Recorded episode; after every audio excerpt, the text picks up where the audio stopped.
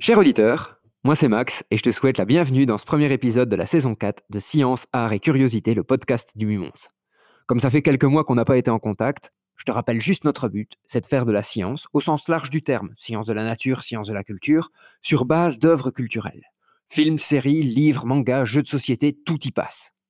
Au programme de cette saison, du Big Bang Theory, un peu théorie de l'évolution, tu sais qu'on aime bien, on va aussi parler de contre-culture, de l'appel des étoiles, du soleil et de plein d'autres bonnes choses, mais je te réserve la surprise. Lorsque ce petit bolide atteindra 88 miles à l'heure, attends-toi à voir quelque chose qui décoiffe. Rien de tout ça n'est réel. Qu'est-ce que le réel? Le réel n'est seulement qu'un signal électrique interprété par ton cerveau. Le pouvoir génétique est la force la plus terrible que la planète ait connue, mais vous la maniez comme un enfant qui a trouvé le flingue de son père. Voyons si une capacité de pousser de 10% permet le décollage. Et 3, 2, 1. Pour ce premier épisode, j'accueille aujourd'hui Céline Piret. Salut Céline, tu vas bien? Salut, euh, ça va bien, oui, et toi? Très bien. Avant de s'attaquer au vif du sujet, comme d'habitude dans le podcast, je propose peut-être que tu te présentes pour que nos auditeurs sachent qui tu es et peut-être ce dont tu vas parler aujourd'hui.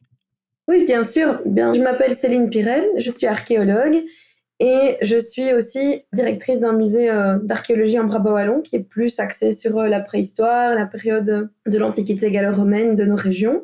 Et à côté de ça, j'ai un autre travail, je suis illustratrice de reconstitution en archéologie.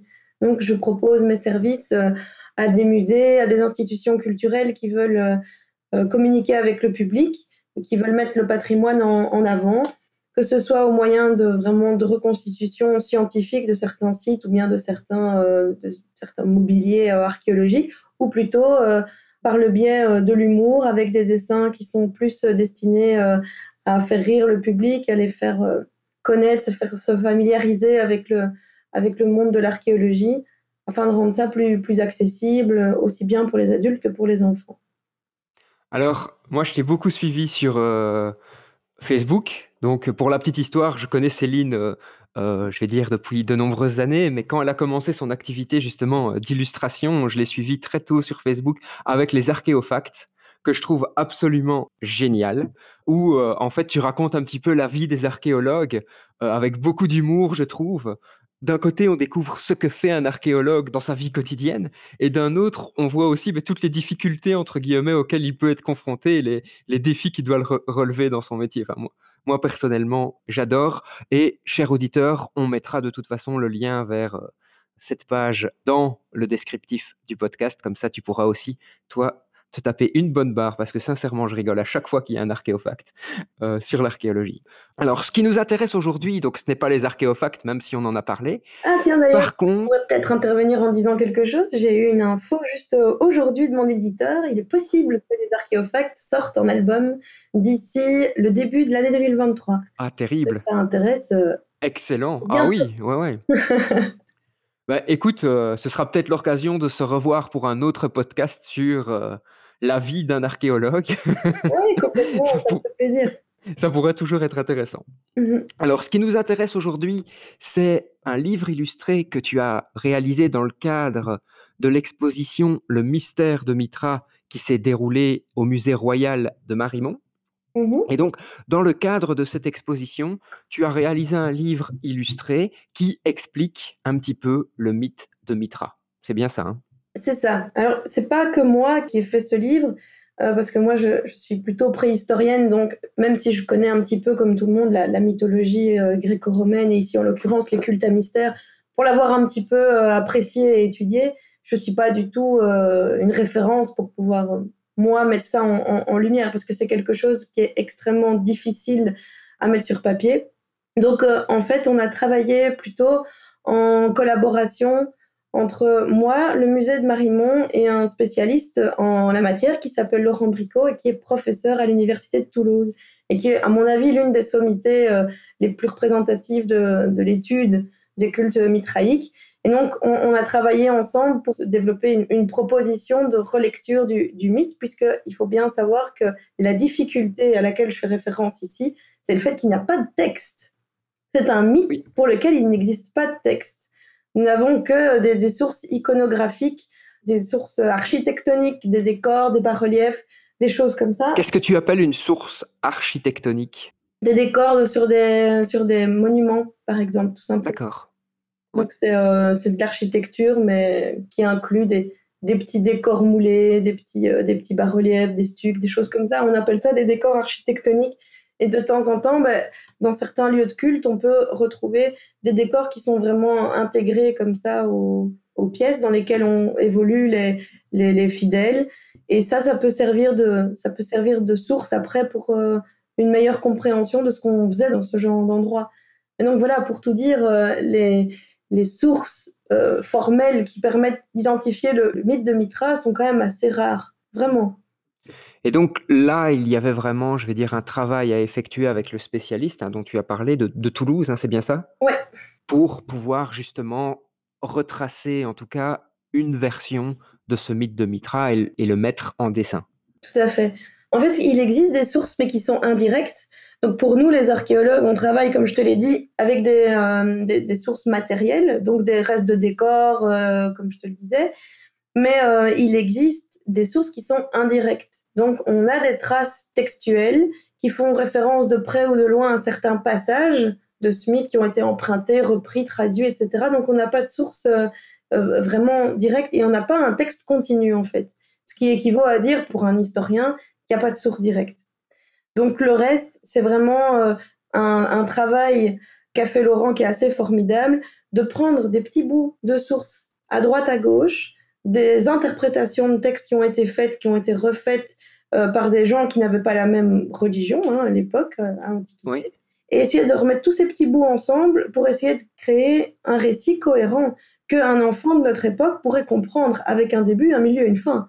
Tu vois? Tout à fait. C'est ça la difficulté du, du challenge, parce qu'il n'est pas question simplement de reproposer une lecture du, du, texte, parce que ça, il y a déjà beaucoup de scientifiques qui s'y sont essayés. Mais nous, là, on a été un petit peu fous. C'est que dans le cadre de l'exposition Mitra, on voulait aussi qu'il y ait du contenu pour le jeune public. On s'est dit, oui. on va faire une version, mais qui soit adaptée aux enfants, enfin au jeune public, parce qu'on est sur un public euh, 8-14 ans, je dirais. Tout à fait.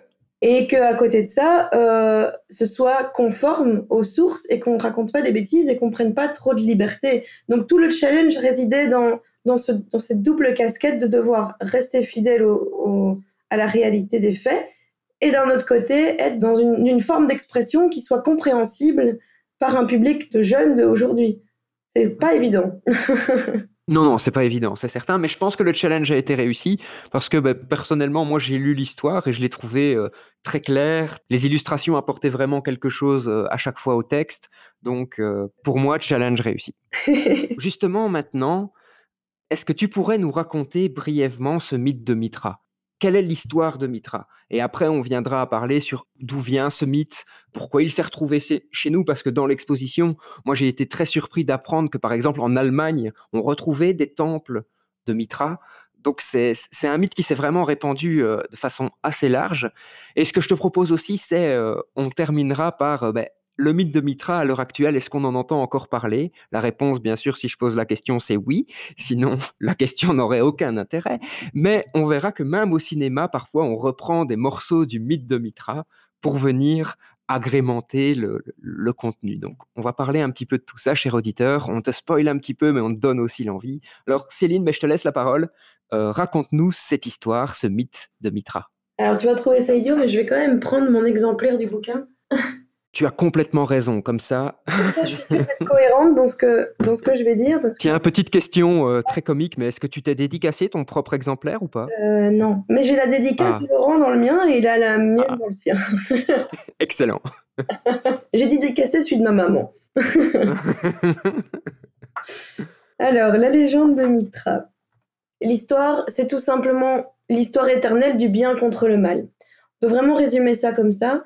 Imaginez, la Terre a été complètement euh, détruite suite à l'affrontement la, qui a opposé les forces telluriques, donc Saturne, les géants, etc., qui sont des, espèces de créatures monstrueuses qui représentent le mal quelque part, contre les forces célestes qui viennent vraiment du ciel, qui sont euh, donc tous les, les, adjuvants de Jupiter. Et alors s'ensuit un, combat euh, assez acharné du bien contre le mal, des ténèbres contre la lumière, qui aboutit ensuite la destruction du monde. Bon, je, je, résume très fort.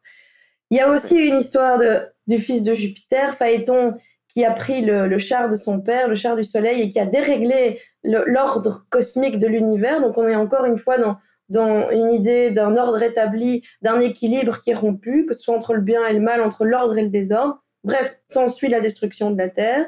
Et suite à la destruction de la Terre, les dieux se réunissent pour faire une cellule de crise. Que va-t-on faire? Ah ben, nous allons envoyer sur Terre quelqu'un qui va se charger de régler la situation et qui va se taper tout le sale boulot c'est Mitra. Donc ils envoient ce petit jeune homme sur Terre. Il naît à partir d'un rocher, on appelle ça la pétrogenèse. C'est une des scènes d'ailleurs qui est assez euh, représentée dans, dans, les décors que retrouvent les archéologues, dans les mitréums, etc. Et une fois qu'il arrive, euh, il arrive sur Terre, bah, il va devoir accomplir toute une série d'exploits pour pouvoir rétablir justement cette, euh, cet équilibre entre le bien et le mal, entre l'ordre et le désordre. L'histoire n'est que ça en réalité. Tout le reste des petites scénettes qui viennent se greffer autour, qui peuvent varier entre 9 et 12 plus ou moins, sont chaque fois des étapes découlant des unes des autres de ces différents exploits qu'il a accomplis. Mais l'exploit évidemment qui est le plus représentatif, ben, c'est euh, la mise à mort du taureau. Et c'est ça qui a fait connaître euh, l'image en fait référentielle de, ce mythe. C'est euh, ce jeune homme avec son bonnet phrygien qui met à mort le taureau en lui enfonçant une. Je t'interromps deux secondes. Ouais. Donc, tu as parlé de deux choses. Tu as parlé de mitréum. Ouais. Donc, le mitréum, qu'est-ce que c'est?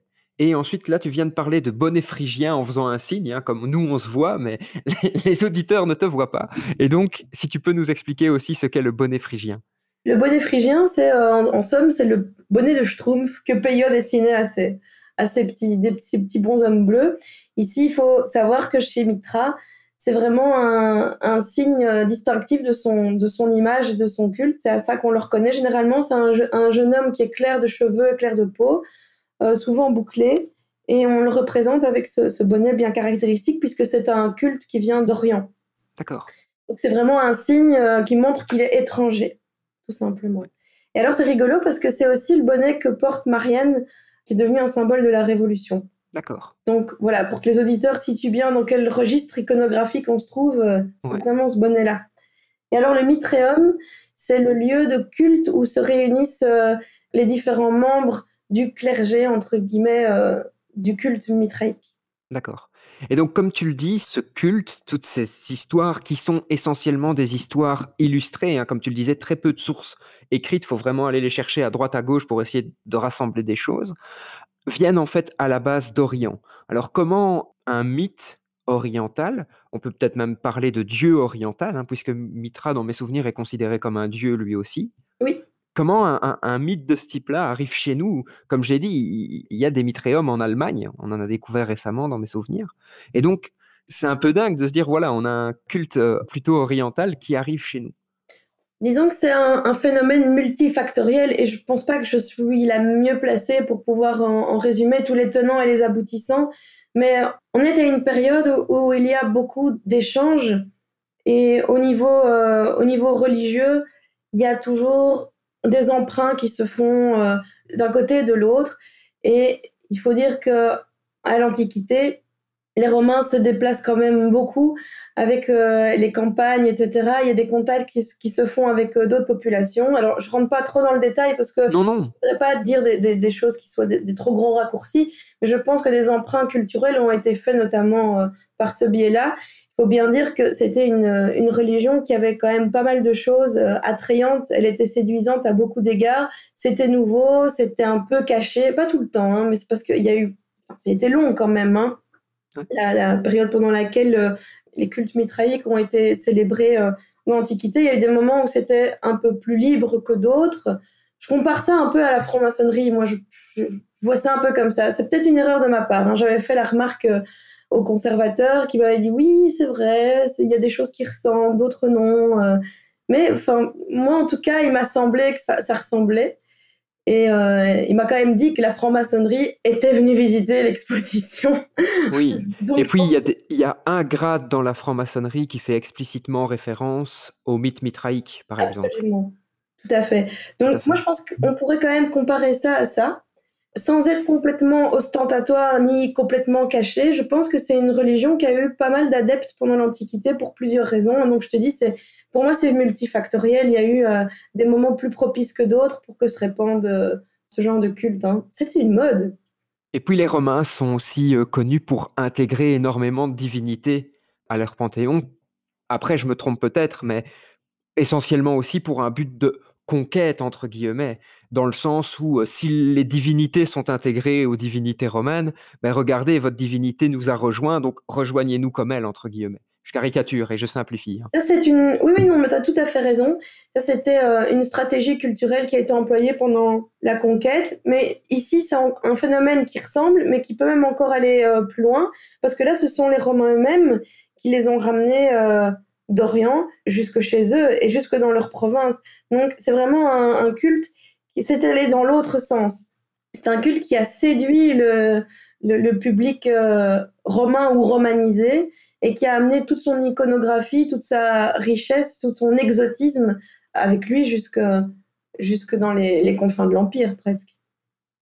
Alors ce qui est aussi intéressant dans la légende de Mitra, je trouve, c'est euh, comment Mitra, au final, euh, pardonne à la fin, entre guillemets, au, personnage qui conduit le char et comment ils deviennent amis et conduisent ensemble, en fait, le char et sont chacun un petit peu responsables d'une partie liée à ce char.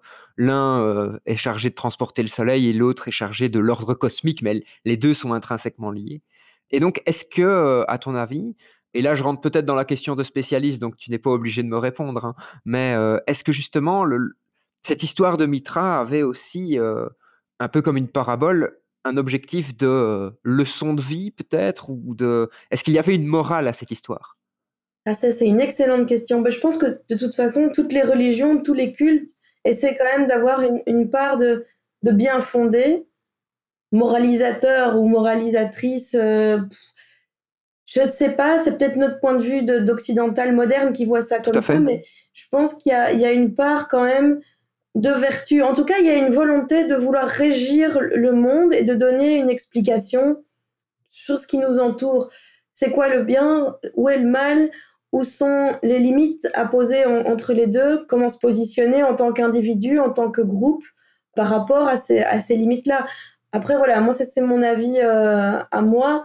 Et en tant qu'archéologue, pour avoir quand même vu pas mal de civilisations différentes, je pense que dans toutes les religions, tous les cultes, il y a une certaine façon de vouloir donner une lecture du monde qui nous entoure pour nous guider.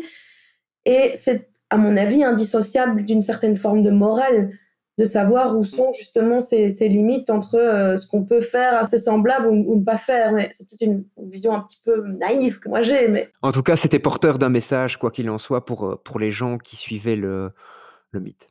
Alors justement, là, on a, on a un peu plus d'informations sur le mythe. Maintenant, une question qu'on pourrait se poser, c'est d'accord, mais comment on fait une exposition sur une histoire qui, somme toute, est, comme tu l'as dit, assez banale entre le bien, le mal, une lutte entre tous ces protagonistes, qui tient en quelques pages. Hein. Le, livre illustré, dans mes souvenirs, est fait une quinzaine ou une vingtaine de pages.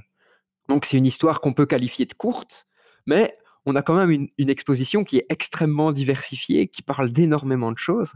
Et donc, que nous raconte un petit peu cette exposition?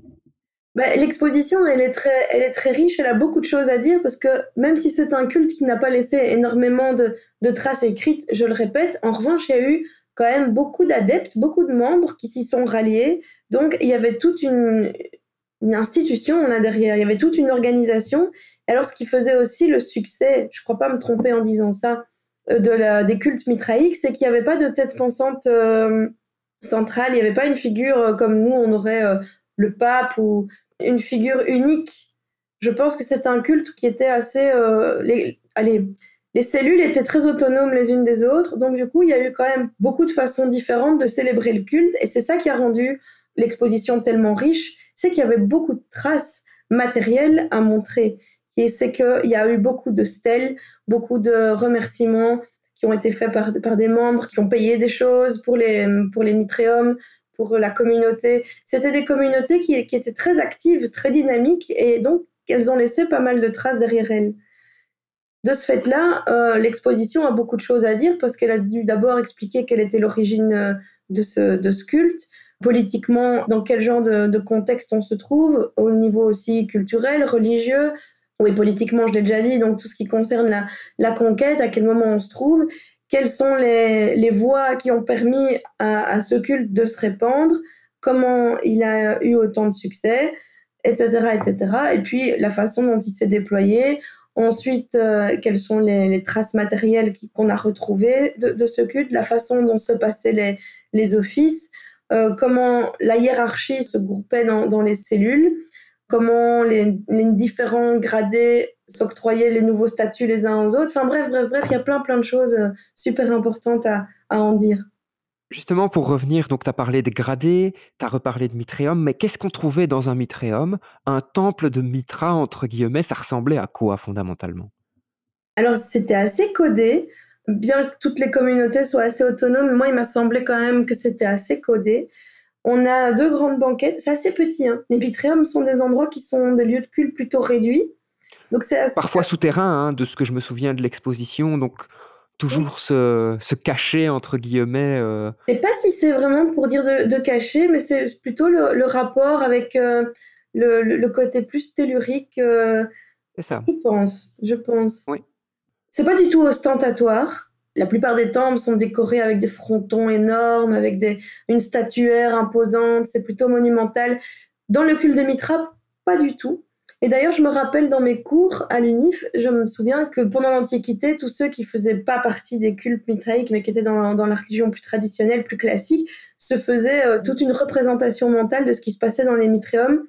Ils parlaient de, de sacrifices animaux euh, en veux-tu, en voilà, avec des temples souterrains cachés euh, dans lesquels on avait aménagé euh, une double dalle avec des, des, rigoles qui permettent au sang de s'écouler, que euh, ensuite les adeptes de Mitra se baignaient dans le sang. Enfin, c'est assez drôle parce que déjà à l'époque, il y avait toute une, connotation un petit peu paranoïaque là derrière, un peu fantasmée. Enfin voilà, je ferme la parenthèse.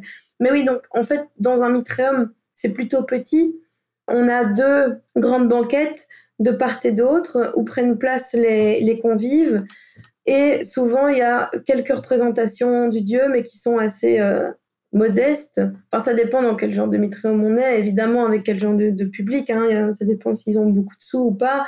Mais, enfin, somme toute, on est, on est dans une configuration un peu comme celle-là avec euh, toujours une dualité entre le jour, la nuit, le bien, le mal, l'équilibre, le, désordre. Ça, c'est quelque chose qui est très important dans, dans la religion mitriaque, c'est qu'il y a toujours cette, euh, cet équilibre entre deux dualités opposées. Ça, c'est quelque chose qu'on retrouve beaucoup et sur lequel moi j'ai voulu insister aussi dans mes illustrations euh, dans le bouquin pour bien faire comprendre l'idée qui était aussi celle des artistes de, l'époque, pour que ça, ça se rematche avec ce qu'on peut proposer aujourd'hui comme lecture. Alors, ce qui est aussi intéressant, hein, tu l'as dit, on parle de convives qui s'installent sur les banquettes. Donc, le mitréum est un endroit où on mange en quelque sorte, où on va faire un banquet, puisque le banquet est aussi un élément central dans le mythe de Mitra, puisque une fois que l'équilibre a été réinstauré, la façon de faire la paix avec la personne qui conduit le char dont j'ai oublié le nom, je suis désolé. Mais c'était Soleil en fait, hein, c'était son père. Voilà, et donc la façon de faire la paix, c'est faire un grand banquet tout le monde mange bien. Et donc, c'est cette scène que le Mitréum va reproduire en quelque sorte. Exactement. En fait, le Mitréum, c'est pas du tout un endroit où, comme je te disais, on imagine des sacrifices sanglants, etc. Pas du tout. C'est plutôt un endroit où, on partage un, moment de convivialité, une bonne bouffe, euh, avec, euh, avec des choses à boire. C'est plutôt festif hein, comme réunion. Moi, ça me fait penser un petit peu à ce qu'on a vécu euh, à l'UNIF avec ces réunions de tous les étudiants qui sont, qui sont calotés, togés, euh, ou ce que tu veux, et qui se réunissent avec euh, toute une série de, de cérémoniels hyper codifiés, mais au final, on est tous là pour picoler. Euh, l'idée, c'est ça, ah mais le faire avec toute une série de codifications, en étant tous hiérarchisés dans, dans, dans une espèce de, de, jeu comme ça, les uns par rapport aux autres, c'est gay en fait. Hein, c'est quelque chose qui a toujours plus ou moins existé, et je pense que Bon, ici, c'est doublé d'une dimension religieuse, on est bien d'accord, mais on reste tous des êtres humains et on est tous sensibles aux, mêmes choses. Donc là, on, touche vraiment à l'universalité de, ce qu'est le vivre ensemble. Quand on célèbre quelque chose ensemble, ben, on scelle toujours ça dans, dans un festin, quelque chose qui se mange, qui se boit, qui se partage en fait. C'est ça qui est important. Alors, dans le mythe mitraïque, il y avait aussi hein, toute une série de codes. Tu as parlé de rang. Ouais. Les gens, quand ils rentraient dans le temple ou dans la communauté mitraïque, ils ne pouvaient pas faire n'importe quoi, n'importe quand quand même. Euh, même si c'était euh, l'idée de, de- comme tu dis, euh, de faire un bon gueuleton en- tous ensemble. Certains étaient désignés pour cuire, certains étaient désignés pour servir, d'autres étaient désignés pour couper aussi, de- dans mes souvenirs. Oui. Donc il y avait quand même un système codifié assez important. Et donc, il y avait dans la communauté une personne plus importante qui était en haut de, cette série de grades. Mais comme tu le dis, c'était assez autonome. Donc, quand cette personne disparaissait, ben, elle n'était pas nécessairement remplacée. Et donc, la communauté mitraïque disparaissait parfois avec elle. Oui, ça pouvait arriver, à moins qu'il y ait euh, de nouveau euh, un, un remplacement de cette personne par une autre. Mais là, c'est au niveau de la communauté en elle-même que ça se gère en interne, je vais dire, de ce que j'ai compris. hein, parce qu'il y a une pièce qui m'a vraiment marqué dans, l'exposition. C'était un registre, donc ça, Richard en était très fier d'ailleurs, parce que c'est une pièce qui voyage pas souvent.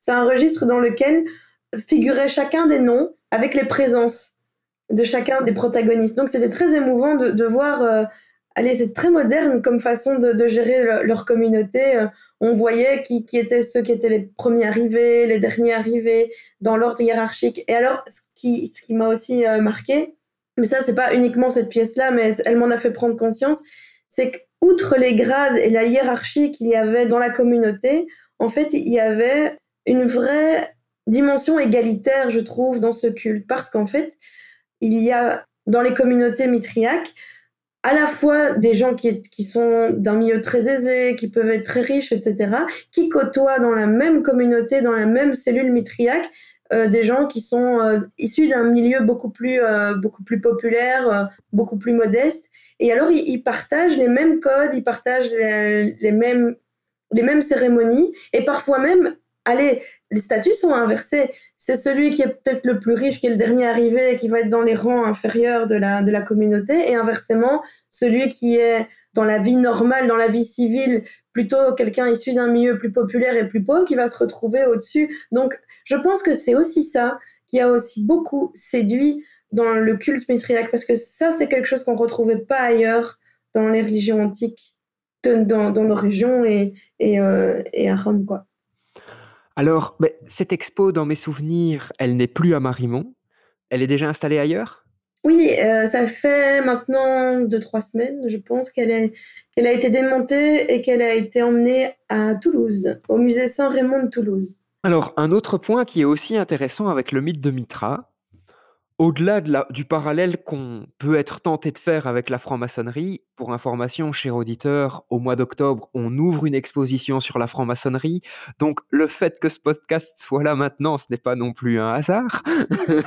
Quoi qu'il en soit, le mythe de Mitra a quand même été beaucoup réutilisé, euh, un petit peu à toutes les sauces, oserais-je dire, dans le cinéma, par exemple, ou dans les séries. hein. Alors, euh, j'ai fouillé un petit peu parce que, en plus, dans l'exposition, euh, il parle justement du mythe de Mitra qui est mis dans le cinéma. Alors, dans les films, on a par exemple L'aigle de la 9e Légion, on a une scène assez emblématique où on voit justement les soldats qui prient Mitra avec une petite, comme un espèce de petit objet qu'ils ont en main et ils, ils font une prière à Mitra. On sait que tout un moment, ça a été, euh, peut-être parler de croyance, je ne sais pas, mais en tout cas, c'était une des hypothèses de travail qui disait que c'était devenu un mythe pour les militaires aussi. Oui, Or, dans l'expo, justement, on voit que c'est pas nécessairement le cas, que la majorité des gens n'étaient pas nécessairement militaires. Tu peux confirmer ou infirmer tout ce que je raconte oui, oui, tout à fait, tu as tout à fait raison. Et donc, on voit ce mythe de Mitra, façon, je vais dire, euh, peut-être pas, trop marqué dans l'aigle de la 9e Légion, film sorti en, en- en 2011. Alors, pour ceux qui ont lu les Percy Jackson et les suites, on parle de Mitra à, plusieurs reprises dans les différents livres de, Percy Jackson. Alors, c'est quelques paragraphes. Hein. Mitra ne joue pas un rôle important dans, dans la série de bouquins, mais, mais on en parle, comme toutes les autres euh, figures mythologiques. Mais après, dans les exemples encore plus, je vais dire, qui vont un peu plus loin, on a une série HBO qui s'appelle Rise by Wolf, qui, elle, appuie son récit carrément sur le mythe de Mitra. Parce que la religion mitraïque, à un moment, s'est tellement répandue dans l'Empire que euh, certains disaient, ben, si la religion catholique n'avait pas émergé, en fait, on adorerait tous Mitra, entre guillemets. Oui. Donc cette religion a, a vraiment joué un rôle prépondérant, je veux dire, dans l'histoire religieuse de la civilisation romaine, tellement il y a eu de membres de, qui participaient à ce culte à un moment. Oui, oui, tout à fait. Tout à fait. Il y a des auteurs d'ailleurs qui ont dit, comme tu le rappelles très bien, que si la conjoncture avait été euh, différente euh, un moment ou un autre, c'est passé vraiment à ça que le, la, la, religion dominante devienne euh, mitriaque. Mais bon, voilà, ça s'est pas passé comme ça, mais ça aurait pu. Ça aurait pu parce qu'il y avait déjà tout ce, euh, cette codification, cette hiérarchie. Enfin, c'était très efficace comme culte. Le, le, le concept était facile à, à répandre. Enfin, on en a déjà parlé ici ensemble. Donc, fatalement, c'est quelque chose qui aurait pu se passer, tout à fait. Et pour faire référence à ce que tu disais, bah, j'ai regardé cette série. Moi, pas encore. Elle est dans ma pile à voir parce que j'aimerais bien faire un moment un podcast dessus si, si ça me paraît intéressant. Donc, euh, voilà, on verra. Moi, j'ai trouvé ça très sympa. Mais du coup, je vais pas te spoiler. Si, si, vas-y, vas-y, vas-y. Sans trop de spoil pour nos auditeurs qui ne l'auraient quand même pas vu. Si, si tu peux raconter brièvement ce que ça explique et les parallèles qu'on peut faire avec Mitra, en fait. Bah, euh, en plus, le, enfin, les parallèles, euh, il y en a pas tellement à faire dans la mesure où, où c'est complètement assumé et affiché. Eux, et ils parlent de Mitra comme étant le, le dieu. Et en fait, si tu veux, l'histoire, ça se passe sur une, une planète qui est assez éloignée. Je sais plus qui a fait la, la série. Euh, Ça, je peux vérifier. un grand réalisateur en plus qui a fait la série. On reconnaît vraiment sa patte, mais je sais plus. À la production, en effet, il y a entre autres, hein, il, il n'est pas le seul, mais Ridley Scott. Donc, Mm. euh, une belle petite série en perspective, a priori.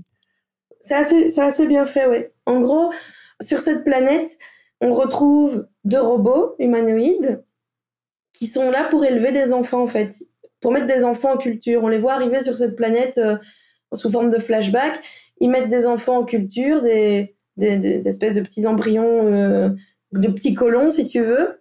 Et alors, ces petits colons humains sont euh, visiblement envoyés là-bas pour être épargnés de quelque chose. On devine ensuite que c'est la, la religion dominante mitraïque, que c'était des, grands- méchants qui essayent euh, de rallier tout le monde à, leur cause.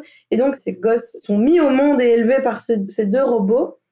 Mais au bout d'un moment, quand ils atteignent euh, 12-13 ans, ils commencent à, se poser des, des questions sur euh, le culte. euh, enfin, sur le culte. Oui, parce que techniquement, il y a encore des choses que j'ai pas comprises parce qu'il y a encore plein de zones d'ombre dans, dans, dans le scénario et j'ai pas encore vu euh, la fin de la première saison. Donc euh, voilà. Mais pour planter le décor, c'est vraiment ça.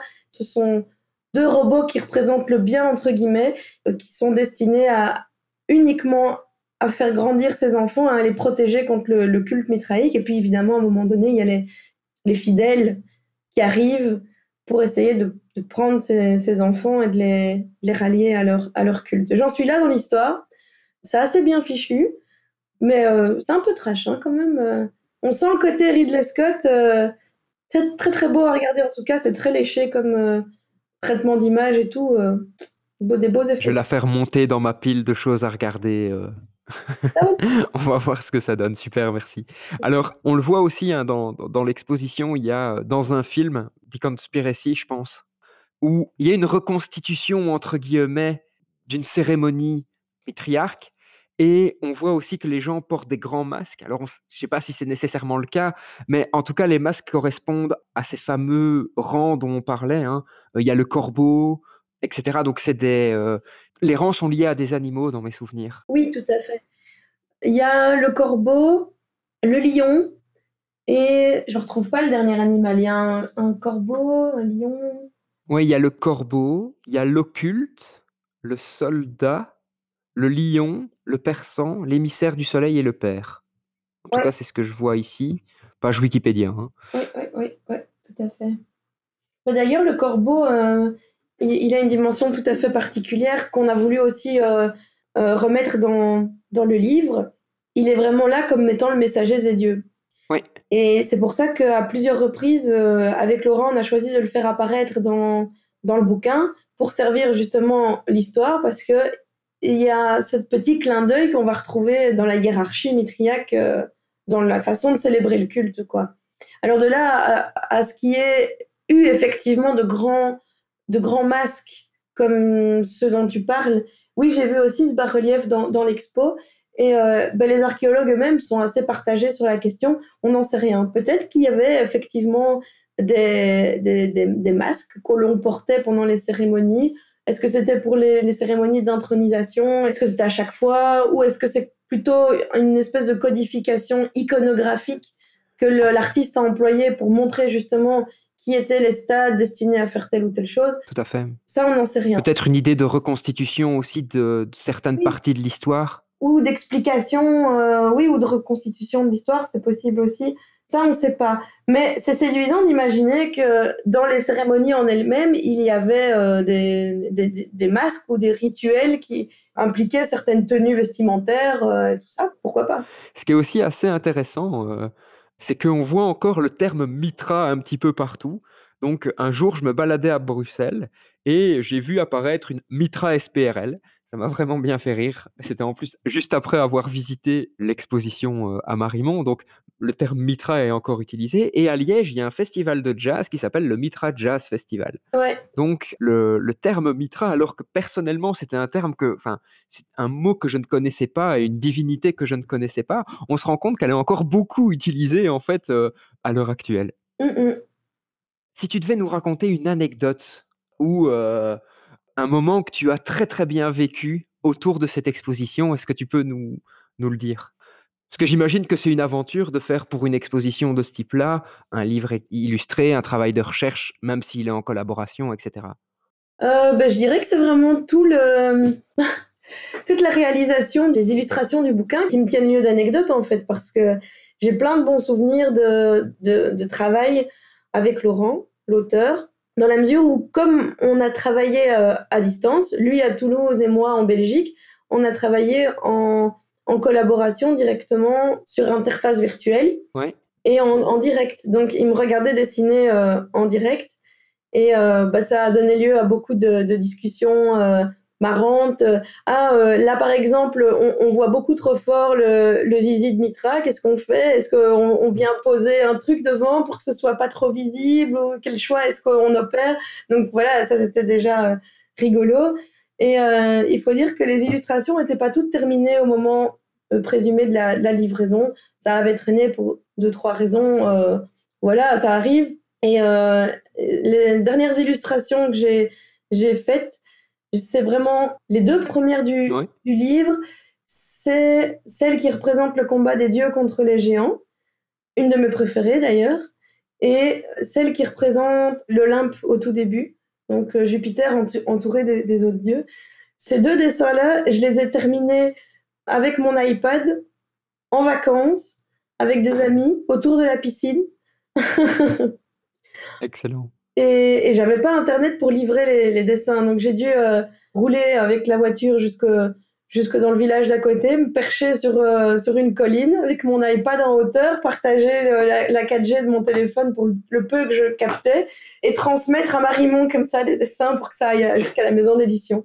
Voilà l'anecdote marrante, euh, si on veut, mais il y en a eu beaucoup d'autres. Hein. On a quand même bien bien ri pour faire cet ouvrage. Voilà. Super. eh bien, merci beaucoup. J'espère que les archéofacts pourront justement être regroupés dans un, petit recueil euh, visuel et on n'hésitera pas à en faire soit de la publicité, mais soit, comme je te dis, un, podcast pour parler de la vie cachée des archéologues. Cher auditeur, j'espère que tu as pu aller voir l'exposition Mitra à Marimont. Et si ce n'est pas le cas, n'hésite pas à te procurer le livre illustré qui justement te réexpliquera brièvement et simplement l'histoire de Mitra avec des très très chouettes dessins que, Céline a réalisés. Sur ce, Céline, merci pour ce très chouette épisode. Ravi d'avoir pu te revoir à cette occasion. Mais oui, moi aussi. Et cher auditeur, bien entendu, on se retrouve la semaine prochaine pour un nouvel épisode. À bientôt. Tu viens d'écouter un épisode du podcast du Mumons. Et franchement, j'espère qu'il t'a plu. D'ailleurs, si en passant, tu veux me faire un retour ou si tu as des idées d'amélioration, surtout n'hésite pas à nous contacter. Tu peux aussi devenir notre ambassadeur et faire découvrir ce podcast tout autour de toi. Si tu as des idées de sujets ou si tu souhaites enregistrer un épisode, surtout n'hésite pas à nous contacter. Rendez-vous sur le site internet mumons.be ou sur la page Facebook du Mumons.